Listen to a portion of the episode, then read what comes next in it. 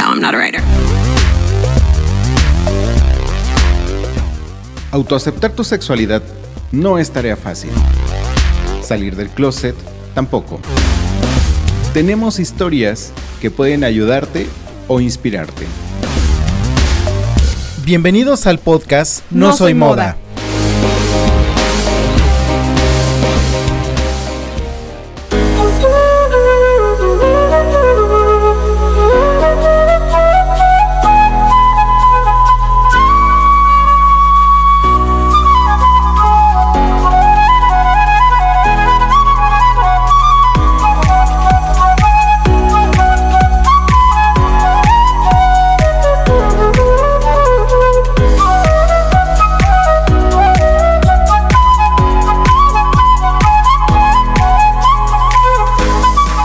Hola, hola, ¿qué tal? Bienvenidos y bienvenidos a un capítulo más de No Soy Moda. Mi nombre es Israel González y gracias de nuevo y gracias de verdad por apoyarnos, por escucharnos, por compartirnos, por dejarnos reseñas, comentarios en, en nuestras redes sociales. De verdad, muchísimas, muchísimas gracias.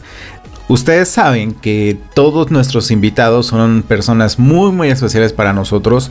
Eh, nosotros contamos historias que inspiran y contamos historias de parte de nuestra comunidad, para nuestra comunidad, para la comunidad LGBT.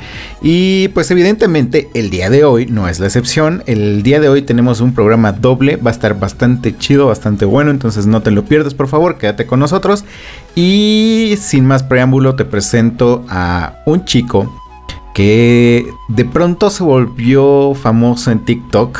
De profesión es actor, eh, actúa en cine, en teatro y en televisión. Tiene una muy bonita experiencia dentro del teatro que ya más adelante nos contará. Tiene 25 años y su nombre es Eutimio Fuentes. Eutimio, bienvenido a No Soy Moda.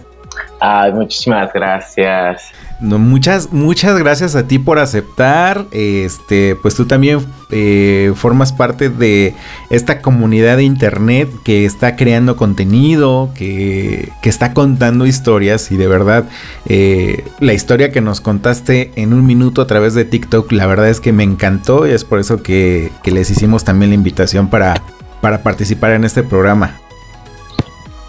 Claro que sí, muchísimas gracias. Fíjate que fue todo una aventura el animarme a hacer esa historia porque dije, Dios santo, creo que estoy a punto de, compartir una de las cosas más importantes, si no es que la más importante de mi vida, con todo mundo, porque prácticamente cualquier persona podría haberla checado y tanto hubiera podido pasar desapercibido, pero mira. ¿Y, ¿Y el hecho de haberlo publicado te ha traído buenas o de pronto alguna mala experiencia? La verdad es que hasta ahorita puras cosas buenas, pero todo el proceso para llegar a ese día tuvo sus altibajos, tanto en la familia como en las cuestiones sociales, pero después de ese momento y de hacerlo como tan público, la verdad es que han venido puras cosas buenas. Qué bueno, me da muchísimo gusto. Me da mucho gusto el hecho de que compartas tu historia. Eh, una para, pues eso, compartir algo, algo bonito, eh, algo que te hace feliz y, sin duda, este, parte de lo que compartes en TikTok, pues evidentemente te hace feliz. Y sobre todo que compartas esas historias que puedan inspirar a más personas a, a lograr lo mismo que tú has logrado hasta ahorita, ¿no? Digo, ya tienes eh, a alguien, a un, compañero de vida que, bueno, este, evidentemente te complementa y, tienes a tus gatijos. Entonces, creo que, creo que esa parte que, que ayuda a los demás a inspirarse, a de pronto soñar en, parecerse a ti, pues es, es algo que logras con el mensaje que envías a través de redes sociales y sobre todo con TikTok, que es, es una bomba ahorita y, te viraliza bien rápido. Sí, la verdad es que había muchísimos comentarios a la hora de estarlos checando. A la hora de estarlos checando, fíjate que decían, como que me entró en el ojo el, esto no me va a pasar. o cosas así, ¿no? Y yo así, lo único que contestaba era de, no lo busques, deja que pase, no lo busques, va a llegar, relájate, porque la verdad es que yo conocí a mi esposo en una etapa muy, muy intensa y vamos a decir como cabrona, pero yo no esperaba esto, ¿sabes? O sea, cuando yo de plano yo ya estaba mandando a todo mundo a- al carajo, llega él y fue como de, ok, Valió la pena mandar a todos al carajo. sí, claro. Oye, una pregunta, ya iniciando con el programa. ¿Cómo defines a Eutimio? ¿Cómo defines su personalidad, su forma de ser? Este. de- ahora sí que platícanos un poco de él. Yo creo que, bueno, hace muchísimo tiempo eh, se podría decir que mi papá, mi papá, que hace mucho no, no tengo nada que ver con él, decía que, que yo era como muy pendejo, ¿sabes? Como por ser buena persona. Ok. Entonces, Jonathan tiene una frase que dice que no, que no soy pendejo, que realmente soy una persona muy noble. Entonces, si nos agarramos desde ahí, que creo que es un punto importante, creo que soy una persona que tiene un corazón de pollo exageradamente notorio. Se nota y se ve cuando realmente alguien me importa. Por lo tal, creo que soy una persona muy sincera en todos los sentidos. Realmente mi cara nunca miente. Que hasta la fecha eso me ha traído varios conflictos porque si algo no me parece, en automático te puedes dar cuenta. Si algo me super parece, en automático te vas a dar cuenta. Ok. Em, la gente cuando te ve y, y- y sabe leer tu imagen corporal, este, se saca de onda, ¿no? En primera instancia, lo primero que me dicen, todas, todas, todas las personas que me conocen dicen que lo primero que les hice ver en cuanto me conocieron es que era una persona súper mamona, súper egocéntrica, súper payasa en muchos sentidos, cuando realmente, pues, sí soy así. Hay que admitirlo. Hay que admitir que sí soy así. La verdad es que casi nunca dejo entrar a las personas a mi círculo, pero cuando la persona logra entrar, o más bien yo accedo a, a estar ahí o compartir con esa persona, pues soy como muy dadivoso con esa persona, ¿me explico? Sí, claro. O sea, la verdad es que soy como una persona de extremos, total, o sí o no, pero de esa forma se rige absolutamente todo. Ok, ¿sabes? Entonces eso también genera conflictos en muchas cosas. claro. Em, ¿Cómo defines tu identidad sexual? Mm, totalmente gay. Ok. ¿Desde qué edad tú eres consciente de tu sexualidad? Mm, Buena pregunta. Porque Creo que eres consciente desde que eres niño, ¿no? O sea, desde que algo te llama la atención, desde que volteas a ver algo. A lo mejor cuando eres niño no, no lo tienes ahí como de, ay, es esto, ¿sabes? Porque yo vengo de un pueblo, entonces no es como que en mi pueblo todo esto sea como tan abierto, tan marcado, tan, ay, sí, esto es tal cosa o cosas así, ¿sabes? Ujú. Más bien, se pudiera decir que yo lo tomaba como un juego, pero así tal cual yo aceptar o decir estoy definido como tal, Dios, pues tuvo que haber sido como a los 19, 20 años. O sea, de sentirme totalmente libre Ujú. a esa edad. En la época de la secundaria tenemos una, una transición emocional, una transición social. Eh, es, un momento en el que queremos encajar dentro de grupos este, de amigos, grupos sociales.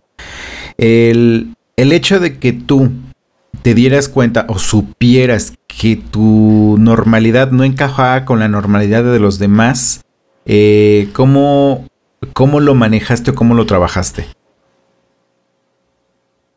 Mintiendo. Completamente.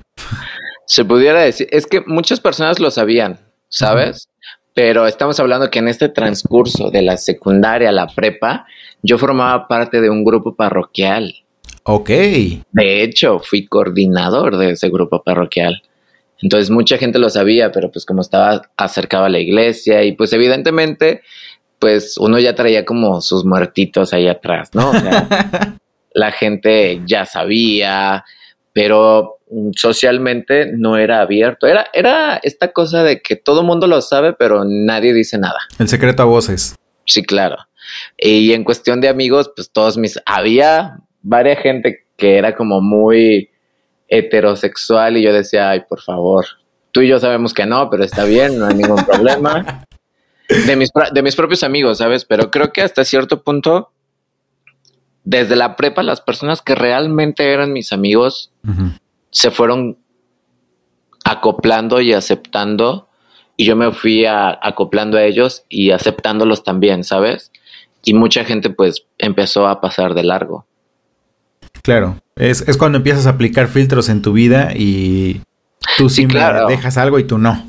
Pero era súper raro porque al mismo tiempo, pues estás en una etapa en la que dices, güey, quiero ser popular, quiero que tener muchos amigos, quiero muchísimas cosas, como esta parte de, y lo, lo, veo mucho ahorita en mi hermano, ¿no? De que tiene 17, va a cumplir 18 y quiere que traer el mejor celular, que ir a todas las fiestas, que salir y, y todo esto, ¿no? Entonces, no sé, fue una etapa un poco llena de disturbios, pero de cosas lindas, ¿no? Claro, por supuesto. Y es lo que te ha hecho ser quien eres en este momento. Sí. ¿Tuviste novias? Muchas. ¿Qué pasaba por tu mente cuando te estabas con ellas? Y no sé si en algún momento tú tú te provocaste el conflicto de decir, a ver, o sea, estoy con ella, pero, pero, pero hay algo que no, no conecto. No, nunca tuve ningún conflicto. La verdad es que en su momento, eh, cuando yo salí por primera vez del closet, se pudiera decir, y digo, salí por primera vez, que fue cuando le dije a mis papás, aunque todo el mundo ya lo sabía, este, yo salí como bisexual. Y en su momento tuve muchas novias y de verdad a muchas llegué a querer demasiado. Ok. Este, creo que en su momento lo disfruté y dije, güey, qué bonito. O sea, no me generaba ningún conflicto, ¿sabes? Más bien, para yo poder llegar a establecer una conexión con ellas, tenía que conocerlas muy a fondo, tenía que enamorarme sentimentalmente muy cabrón, ¿sabes? ¿Recuerdas cuánto duraste con alguna de ellas? Con la que más duré fueron 11 meses. Ok. Fue bastante tiempo. ¿Y qué edad tenías? 16. Ok, completamente lo, que decíamos, ¿no? En la, en la transición de pertenecer a un grupo. Eh, contabas que saliste del closet con tus papás. Eh, ¿Cómo fue esa, esa... No, pues fue todo un show. Haz de cuenta que fue en la preparatoria. Ajá. En el curso de inducción haz de cuenta que tuve un día como pesado porque comí cosas que a lo mejor no tenía que haber comido, ¿no? Con mucho picante. Llego a mi casa, resulta que eh, me empieza a dar un dolor de estómago, mi, mi mamá me lleva al médico, vomito, le dicen que tengo una infección en el, en el estómago, regreso a la casa, me acuesto a dormir, me despierto y le digo a mi mamá, ¿sabes qué? No aguanto el dolor, necesitas llevarme otra vez, me llevan a una clínica, deciden operarme porque tenía una apendicitis. Ouch. Salgo de la cirugía cuando ya puedo abrir mis hermosos ojos. Mi mamá me dice, necesitamos hablar. Y le digo, ¿qué? ¿Qué? Y me dice, sí, fíjate que cuando saliste de, de la cirugía, en medio de la anestesia, me dijiste que te gustaba fulanito, sutano, mengano, y me contaste un chingo de cosas y yo así de, ¿es en serio, ma? Y mamá, sí, me dijiste que te gustaba fulano, ta, ta, ta, ta, ta, ta, por esto, por esto, por esto. Y yo, ma, ¿es en serio?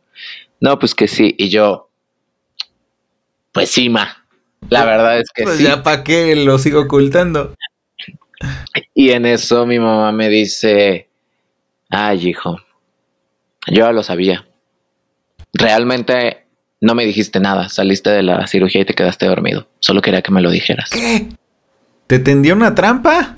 Sí, prácticamente. ¿Cómo crees? De hecho, en TikTok está el story time de cómo salí del closet y por si quieres ir a verlo, sale mi mamá en los videos. literal, o sea, no estoy ni creándome la historia ni nada y ahí mi mamá confirmando absolutamente todo. ¿Con tu papá cómo fue? ¿Fue en ese mismo momento? No, dicho esto, mi mamá creía que yo era una dulce flor que nunca nadie había cortado, ¿verdad? Entonces mi mamá me estaba como cuidando, protegiendo y dijo, pues le voy a ir diciendo a tu papá poquito a poquito y yo, ok, va. Pasó un mes, nos vamos a la playa. Yo no sabía que mi mamá ya le, iba, ya le había dicho a mi papá poco a poco. Entonces, haz de, haz de cuenta que llegamos de la, de la playa y mis papás tienen una discusión y me voy y me meto yo a la discusión. Entonces en eso mi papá tira, me tira y me dice, ¿cómo está eso de que te gustan los hombres y las mujeres? Y pues yo volteo y le digo, no, pues que sí. No recuerdo qué más nos dijimos, pero la siguiente cosa que recuerdo es que mi papá me soltó un putazo en la cara. Ouch. Me paré y me dio otro putazo. Y ya después me volví a parar y me le puse de frente y mi papá, pues con los ojos llenos de lágrimas, nada más se dio la media vuelta y se fue. Me corrió de la casa. Al final mi mamá fue y le dijo a mi abuelo, mi abuelo le dijo que me, me este, ¿cómo se llama? Me recibía en su casa. Mi papá decidió no, no correrme al final de cuentas. Y estuvo como él en un proceso de, de aceptarlo, de entenderlo. Y pasó como un mes y ya me, me pidió disculpas, me dijo que me quería y cosas así, ¿no? Aunque la realidad ahorita es otra totalmente, ¿verdad? Pero bueno. ¿Por qué eh, no termina de aceptar, no termina de, de cuajar todo en su no, cabeza? Hubo, hubo ahí unas cuestiones familiares por las cuales mis papás se divorciaron. Yo al final de cuentas terminé metido hasta el fondo en ese problema también. Y mi papá quedó como muy resentido. Y este es un tema que con él no se toca. De hecho, cuando me pidieron matrimonio, me dijo que qué eran esas mamadas de darme un anillo y cosas así. Y en este marzo que acaba de pasar, eh, se cumplió un año que no nos vemos, que no nos hablamos. Yo le mando mensajes, pero por salud mental decidí yo pues no buscarlo en persona, ¿sabes? Y pues él decidió también no buscarme. ¿Te contesta los mensajes? No. Ok. Eh, ¿Tú también eres de Jalisco? No, soy del estado de Michoacán.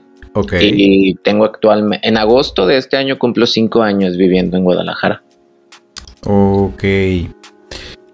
Eh, actualmente, ¿cómo te llevas con tu mamá? Con mi mamá, increíble. Increíble. O sea, ella sabe absolutamente todo. Ella acepta a mi pareja. Se lleva súper bien con mis suegros. Ella, la verdad es que nos apoya muchísimo. Me llevo muy bien con ella. ¿Tienes hermanos? Sí, tengo un hermano menor de 17 años. Ok.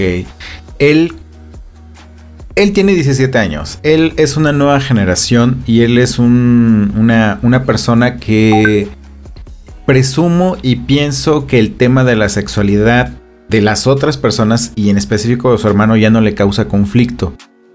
Desmiénteme sí o no. La verdad es que mi hermano es muy de pueblo. Ok. Y no es como que le saques muchas palabras. Uh -huh. No sé cuál sea su percepción, no tengo la menor idea, pero lo que sí te puedo decir es que el día que me casé me dijo que me amaba, que me quería muchísimo, que estaba orgulloso de mí y que él siempre me iba a apoyar. Wow. Entonces, pues me quedo con eso. Claro. Y lo que te comento, ¿no? Eh, creo que ya actualmente las nuevas generaciones, partiendo y ayudándose de la visibilidad que dan las redes sociales, eh, pues obviamente orilla a que a que visibilicen más, a que entiendan más, a que haya menos explicaciones que dar respecto a la sexualidad de las personas. Entonces, eh, supongo que él también ya, ya lleva ese proceso en el cual pues ya no es difícil. En los 80 era completamente difícil, complicado y, este... Y pues bueno, el explicar la sexualidad el explicar eh, ser homosexual, ser bisexual, era completamente complicado en los 80s porque pues no había todos estos medios y los pocos medios que habían hacían caricatura de la homosexualidad y un, un, tema de burla. Y eso es algo que, por ejemplo, tú mismo, ahorita con TikTok, con tus historias, con tu salida del closet, pues lo que estás haciendo es precisamente lo contrario. Es eh, lo que decíamos al principio, contar una historia de vida e inspirar a más personas. Sí, claro. ¿Hay alguien especial en tu vida este, llamado Jonathan? ¿A qué edad conociste a Jonathan? Mm, yo tenía 21 y él tenía 23. Ese año cumplía 24. Ok. Pues mira, vamos ahorita a un corte y ahorita que regresemos vamos a escuchar la historia de quien funge como tu esposo, ¿sale? Va, que va. Listo. Y recuerda a ti que estás escuchándonos, estás en No Soy Moda, ahorita regresamos. No te desconectes, enseguida volvemos con No Soy Moda.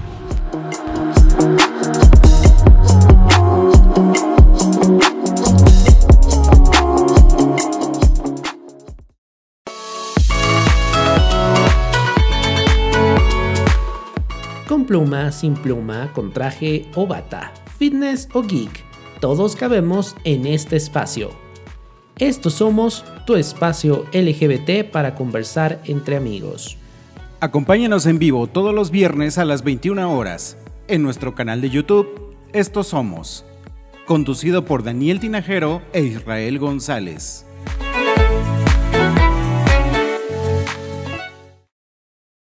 Replicante Eléctrico, el podcast donde podrás escuchar temas filosóficos, sexológicos y sociológicos en un solo lugar.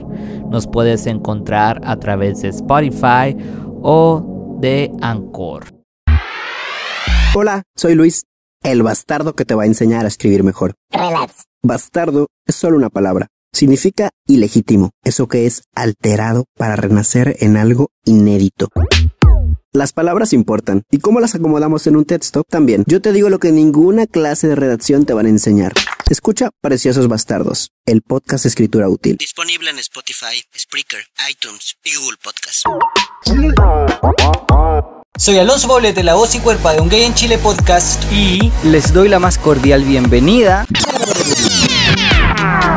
a Un Gay en Chile Podcast, donde encontrarás testimonios e historias de vida Reflexiones, no estás sole, somos muchas personas como tú, diversas y disidentes, comunidades y cultura LGBTIQA+.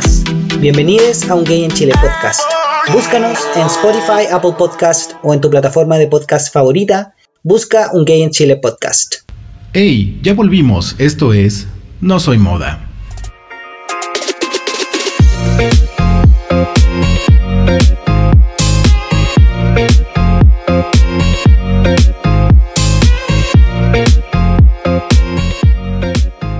Y ya estamos de regreso aquí en No Soy Moda. Te recuerdo que estamos platicando con, bueno, estábamos más bien platicando con Eutimio Fuentes acerca de su historia.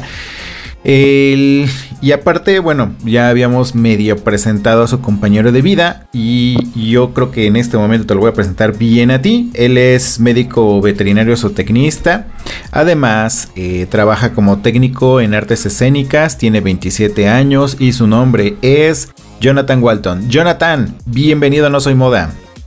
Muchas gracias Israel, gracias por, por, invitarnos y por considerarnos y pues para mí es un placer estar aquí. No, y igual un placer seguir conociendo parte de su historia, de verdad. Este, como, como lo dijimos hace rato, buscamos historias que inspiran. Y este, y siguiendo con ese tenor, ¿cómo defines tú la personalidad de Jonathan?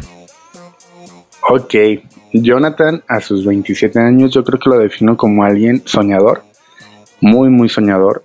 Una persona que no se queda quieta, que siempre está buscando cumplir ideales y metas. Soy muy luchador.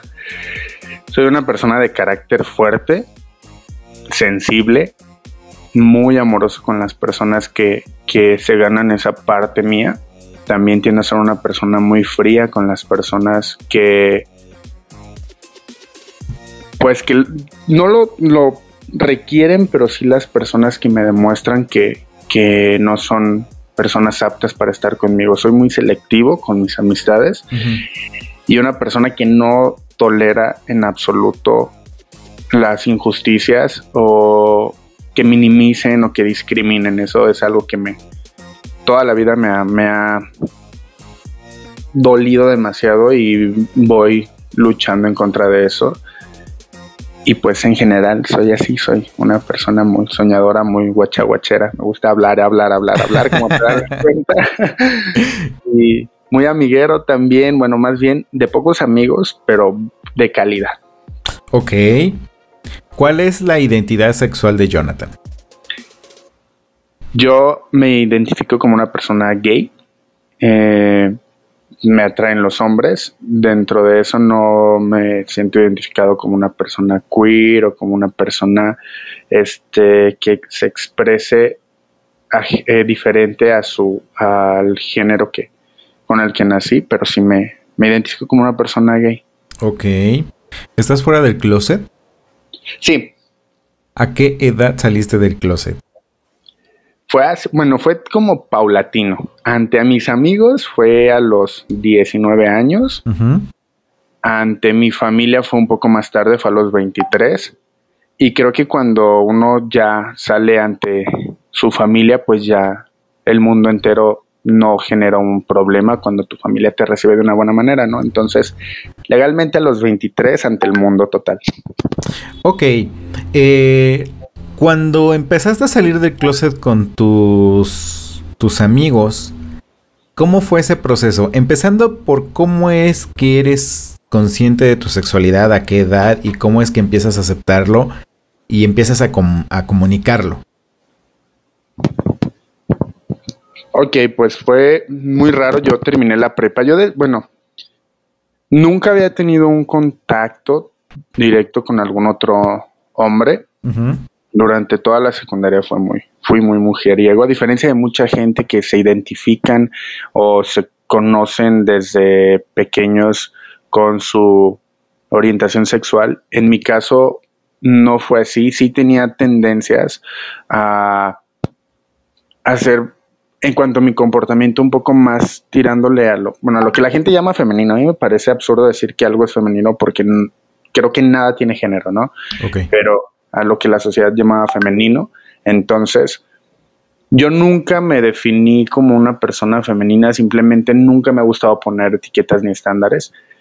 Durante toda la secundaria y prepa tuve muchísimas novias, pero llegó la parte en la que en la prepa empecé a darme cuenta que los chicos no me parecían este bueno, me parecían atractivos, me llamaban la atención. Nunca tuve un encuentro con un chico, pero sí me tenía como esa curiosidad de, saber, oye, ¿por qué me parecen atractivos, pero no solo atractivos, sino, o sea, me llaman más la atención, ¿no? Nunca Tienen no sé qué. Ajá, tienen ese no sé qué que jala. Entonces, termino la prepa hago trámites a la universidad, a diseño de interiores, no quedo. O sea, desde ahí ya como que iba encaminándome a algo más, más artístico, más, más, más sensible, ¿no? Toda la vida me ha gustado la actuación. Tuve desde los ocho años oportunidad de, de, de incursionar en la actuación. Después de una decepción a los ocho años, mi mamá como que bloqueó todo acceso mío a hacer la actuación. Entonces me tuve que esperar casi 10 años para volver a probar esas mieles. Termino la prepa, me meto a un, a un técnico en artes escénicas a escondidas y pues ahí fue donde conocí las, las maravillas del mundo LGBT. Yo la verdad no sabía mucho porque mis papás siempre nos encerraron como en una burbujita de esto es lo que es y el mundo de afuera no tiene tantas cosas malas. Nunca nos plantearon la homosexualidad como algo malo. Yo sabía que existía, yo nunca lo vi como algo malo. Simplemente nunca me di la oportunidad de investigar más allá porque había solo un poco de curiosidad. Es cuando entro a teatro que conozco a una chica que se convirtió en mi mejor amiga, que a mí me llamaba mucho la atención su forma de ser y me empezó a gustar mucho a tal grado que yo accedí a probar cosas nuevas porque ella cuando se presentó conmigo yo soy, me dijo yo soy bisexual, yo le dije, ah, yo también. no tenía ni idea qué significaba eso hasta que me explicaron y pues empecé a, acceder a hacer cosas porque esta chica era de mente muy abierta, era de hacíamos reuniones y ahora, ahora bésate con él. Y ahora, y la primera vez que besé a un chico no me desagradó, ahí fue cuando dije, ok, no me desagrada, no me siento incómodo, no sé qué está pasando dentro de mí, al punto de que ella me empezó a impulsar a empezar a andar con chicos. Entonces yo dije, bueno. ok, me dejo querer va, mi primer, mi primer impulso era, ok, quiero llamar la atención de ella para, para, ya, para parecerle un poquito más atractivo, ¿no? A veces uno hace cosas que no son dentro de su personalidad o cree que no son de su personalidad por querer impresionar a otra persona. Pero yo me di cuenta que era algo que yo tenía ahí guardadito, que nada más necesitaba como esa chispita que detonara esa pólvora. y me dejé ir así, mira, fuerte. y empecé a andar con chicos, mi interés hacia ella seguía, pero yo era más la curiosidad de buscar experimentar con chicos. Eh, tuve mi, primer encuentro eh, sexual ya con un chico. Y pues ahí fue cuando empecé a, definir más un poquito mi, mi, orientación sexual. Al principio de todo, pues uno está probando, digo. Yo me definía como bisexual hasta que me definí totalmente como una persona gay porque me di cuenta que era más entregado en mis relaciones con chicos que con chicas. Le ponía más interés. No sé si es porque era para mí algo nuevo, pero algo que sé es que siempre estuvo ahí, solo era necesario que alguien me instruyera por qué camino andar. Ok. Y pues ahí, así empezó. Ya con esta chica al final no se concretó nada. Después de años, este pasó que ella también estaba como súper enamorada de mí, pero para ese tiempo yo ya estaba pues más enfocado. Ajá, ya había tenido cuatro, eh, cuatro parejas hombres, ya había terminado con esas parejas hombres, o sea, me acompañó en un camino largo. Wow. O sea, aguantó mucho ella entonces. Sí, claro, en este tiempo ella también tenía relaciones eh, sentimentales con chicas, con chicos, tenía novios, tenía novias y era como un, ok, tú tienes un novio, yo tengo un novio, ok, tú tienes una novia, va, yo también tengo una novia y empezábamos a hacer, no sé si era como una tipo competencia, lucha de poderes, el chiste es que era la manera absurda de querer llamar la atención, pero nos, nos ayudamos mutuamente a encontrar nuestras personalidades. Yo dentro de todo, nos hicimos mucho daño también, pero le agradezco mucho porque creo que fue el impulso que necesitaba para encontrarme conmigo mismo. después de esa relación tan tóxica de amistad, pues terminamos la relación de amistad definitivamente justo cuando llega Eutimio a mi vida. ¿Por qué crees que se haya terminado esa relación? Eh, ¿Ya era momento de, de cada quien continuar con su vida? creo que maduramos eh, en distintas, en distintos tiempos. Yo tenía otro mejor amigo que también se definía como bisexual. Entonces, cuando yo junté a a estos dos chicos, a esta chica y a este chico, se volvió una bomba para mí y fue una carrera que yo ya no podía correr porque ellos iban a pasos agigantados. Ellos le dieron vuelo a la hilacha de una manera descomunal. Y yo empecé a quedar fuera de este grupo inconscientemente porque yo, mis intereses ya eran distintos. Yo estaba más enfocado en la escuela, en mi relación que tenía en ese tiempo, a la persona con la que estaba en ese tiempo le hice también mucho daño a raíz de malos consejos, malintencionados, porque pues éramos jóvenes y equivocados de estas dos personas, en especial de esta chica. Y creo que me di cuenta que esta relación tan bonita que empezó con un amor quizá muy puro y sincero se convirtió en una relación tóxica que no supimos controlar ninguno de los dos. Y cuando llegó un tercero al grupo de amistad se convirtió en algo más tóxico. Al final me enteré que ellos, ellos dos estaban enamorados de mí y mi interés era con, con ella y al final se hizo una historia muy cruda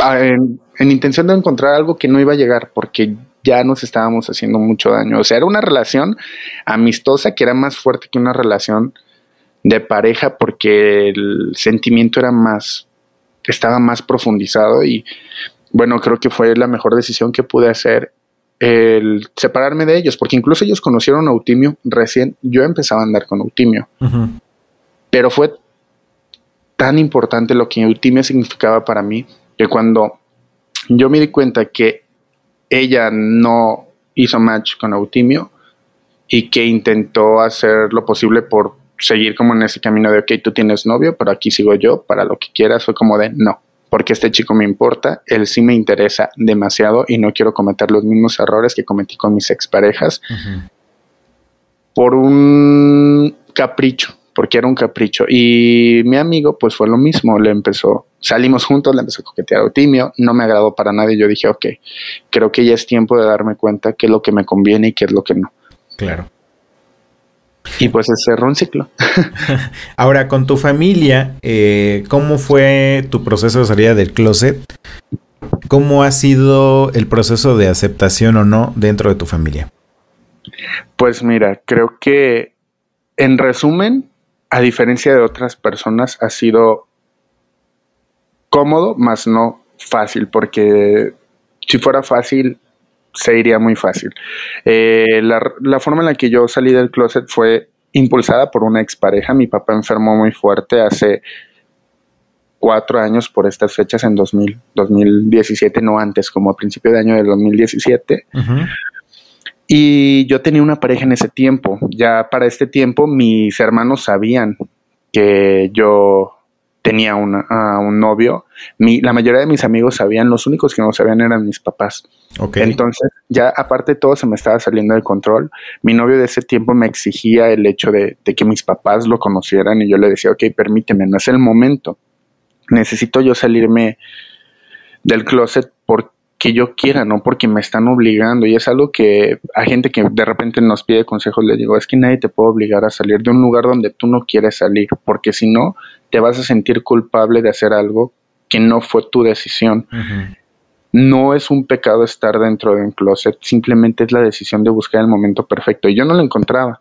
Mi papá enferma, muy fuerte, queda cuadraplégico por una enfermedad autoinmune y yo necesitaba mucho apoyo de mi pareja. Incluso mis hermanos me decían, oye, pues ¿dónde está? O sea, porque yo me quedaba en el hospital cuidando a mi papá toda la noche, había día, completo que no comía. Entonces yo le decía, oye, ven, por favor, necesito que me entregues un poco de comida, agua, porque también para esas fechas estaban operando a mi mamá. Entonces los hermanos nos partimos en 10, somos cuatro hermanos. Sí y nos partimos en 10 para estar. Entonces yo era el, el, hermano varón mayor, porque arriba de mí hay una hermana de, que me lleva tres años, y era como dividirnos dos y dos mientras todos estábamos en nuestros trabajos y pues yo necesitaba el apoyo de, de mi chico de ese tiempo, pero pues él me decía, es que si yo voy al hospital voy a ir a decirle a tus padres quién soy, bla, bla, bla. Al final, el chico me decepcionó en muchas razones. Ese fin de semana que mi papá quedó en el hospital, nos íbamos a ir a la playa con unos amigos míos. Él se fue a la playa sin siquiera conocer a mis amigos. Eh, empezó a andar con otro chico él y yo me di cuenta ya cuando estábamos terminando la relación. Entonces llega el punto en el que terminamos definitivamente. Mi papá ya lo habían dado de alta, pero estaba todavía en casa sin poderse mover. Y yo llego a mi casa como a la una y media de la mañana, envuelto en estrés, lágrimas y con la cara hinchada y mi mamá súper desesperada porque yo no estaba y ella necesitaba hacer mil y un cosas. Mis papás los dos son médicos. Uh. Y pues envuelto mi mamá en su trabajo, mi papá ya había perdido, mi papá tenía empresas de farmacias, las vendió todas porque pues la enfermedad de verdad le salió un ojo de la cara a mis papás. Este y pues bueno, era todo este estrés que traíamos todos. Yo llego, y mi mamá me, me reclama que dónde estaba, dónde, dónde estuve metido todo el día, por qué llegaba a la una y media de la mañana, siendo que mi papá me necesitaba. Y yo lo primero que hago fue decirle, perdón, es que no estoy bien. Y me preguntó, ¿por qué? Le dije, me rompieron el corazón. Y mi mamá se queda helada y me dice, ¿cómo que te rompieron el corazón? ¿Quién? Y le digo, mi novio. Entonces, en ese momento mi papá, que solo podía mover la cabeza, voltea y me dice, hijo, hay más hombres en este mundo. ¡Wow! En ese momento yo entendí que el amor, sea de quien sea, no va condicionado. Cuando el amor es real, no pone condiciones, no pone peros, simplemente acepta. Y se regresa de una manera tan recíproca y tan grande que de verdad yo entendí muchas cosas. mi papá estaba muy mal y en ese momento todo lo que nos estaba rodeando quedó en segundo plano. Mi mamá lo único que me dijo fue, vas a estar bien, me abrazó, yo me solté llorando y para mí fue un no solo quitarme el peso de mi ruptura amorosa, que era lo mínimo, ¿no? Sino el peso del miedo de que mis papás se fueran a enterar por otra persona, el que ya me estaba consumiendo todo, más lo que estaba viviendo en ese momento, para mí fue un respirar tan profundo que a partir de ahí todo fue, pues alegrías, de repente hubo complicaciones porque los papás todos se preguntan el por qué su proyecto de vida, que somos los hijos, no resulta ser lo que ellos planeaban. Claro. Pero bueno, realmente el golpe o la reacción principal fue mejor de lo que yo pude haber imaginado en cualquier panorama. Con tus hermanos, ¿cómo ha sido la situación respecto a tu sexualidad? Pues la verdad es que muy bien. Este, para esto, pues yo tengo, hay un preámbulo en mi casa, somos cuatro hermanos y los cuatro somos súper diferentes. Mi hermana mayor de 30 años es concertista de ópera. Y ella es súper abierta, súper open mind. Es como, es de verdad, yo creo que después de Ultimio mi persona favorita, porque no tenemos una comunicación muy bonita y nos apoyamos y nos queremos y nunca nos hemos juzgado. Entonces, ella lo tomó de la manera como más tranquila posible. La verdad es que ella me dijo, yo ya sospechaba algo y la verdad, si crees que va a cambiar el cómo te trato y el cómo te veo, estás equivocado. Yo te amo y te apoyo. Simplemente cuando la estés cagando, te voy a decir. Ok. Mi hermano, yo tengo 27, sigue mi hermana de 24, también nos llevamos tres años, una, una hermana menor. Ella es cristiana, es muy, demasiado religiosa. Entonces, justo cuando ella estaba entrando, ya tenía como un año, año y medio con con el inicio de, su, de su fe, ella y yo hablamos, fue la primera persona que yo le dije. Y hasta la fecha ella me dice que sus creencias son sus creencias, sus ideas son sus ideas y su hermano es su hermano. O sea que mm, una no choca con lo otro. Exactamente, justo se va a casar eh, a fin de, de, año y me pidió que fuera parte de su corte. Y bueno, es algo que no te he dicho, pero mi hermano, el que sigue de ella, el más chiquito, también es gay. Él salió muchísimo antes que yo del closet. Ah, te eh, ganaron. Sí, aparte, justo cuando el día que yo iba a salir, que fue como dos años antes de que yo le dijera a mis papás, yo ya estaba decidido también porque estaba muy enamorado de alguien y me llenó la cabeza para yo aventarme y el día que yo le iba a decir llegué a casa de mis papás y mis papás me dijeron, ¿ya viste con lo que salió tu hermano? Me dicen y yo así de changos, me ganaste y ahora qué.